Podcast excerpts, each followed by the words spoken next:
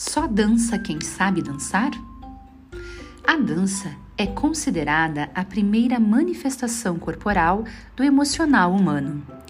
Ela é carregada de história, tradição, marcas culturais e sentimentos que oferecem também aos espectadores vivências culturais. Como já dizia Martha Graham, a dança é a linguagem escondida da alma. Quem dança tem mais facilidade para construir a imagem do próprio corpo, o que é fundamental para o crescimento, a maturidade do indivíduo e a formação de sua consciência social.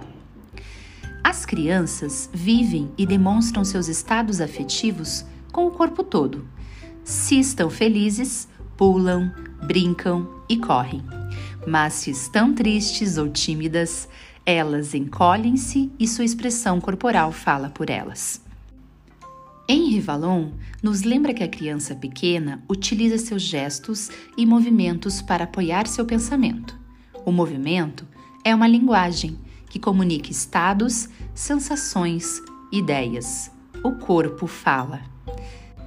Assim, é muito importante que na infância possamos organizar situações e atividades em que as crianças possam conhecer e valorizar as possibilidades de expressão corporal por meio da dança, pois é o momento em que a criança conhece seu corpo e suas possibilidades, enfrentam desafios, desenvolvem a noção de espaço, interagem com o outro, expressam sentimentos e se comunicam através da linguagem corporal.